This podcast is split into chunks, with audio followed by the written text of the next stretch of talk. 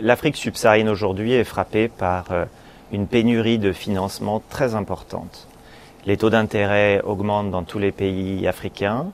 Certains pays ont perdu accès aux marchés euh, internationaux et on observe aussi de fortes dépréciations des taux de change qui renchérissent le coût de la dette extérieure. Donc les conditions financières pour les pays d'Afrique subsaharienne se sont euh, très fortement tendues. Et l'effet, c'est que la croissance ralentit. Dans notre rapport, on indique que la croissance qui avait déjà ralenti l'an dernier ralentit encore cette année de 3,9% euh, en 2022 à 3,6% en 2023.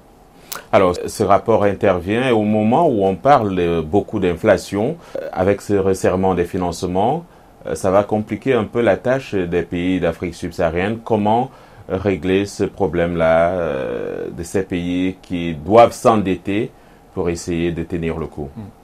L'inflation est un sujet de préoccupation majeur pour les populations et pour les pays. L'inflation aujourd'hui est d'environ 10% en moyenne dans les pays africains, avec à peu près la moitié des pays qui ont une inflation à deux chiffres.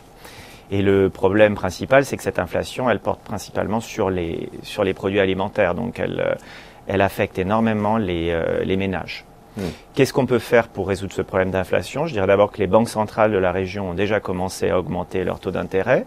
Euh, la plupart l'ont fait et ces hausses de taux d'intérêt vont euh, à terme réduire l'inflation.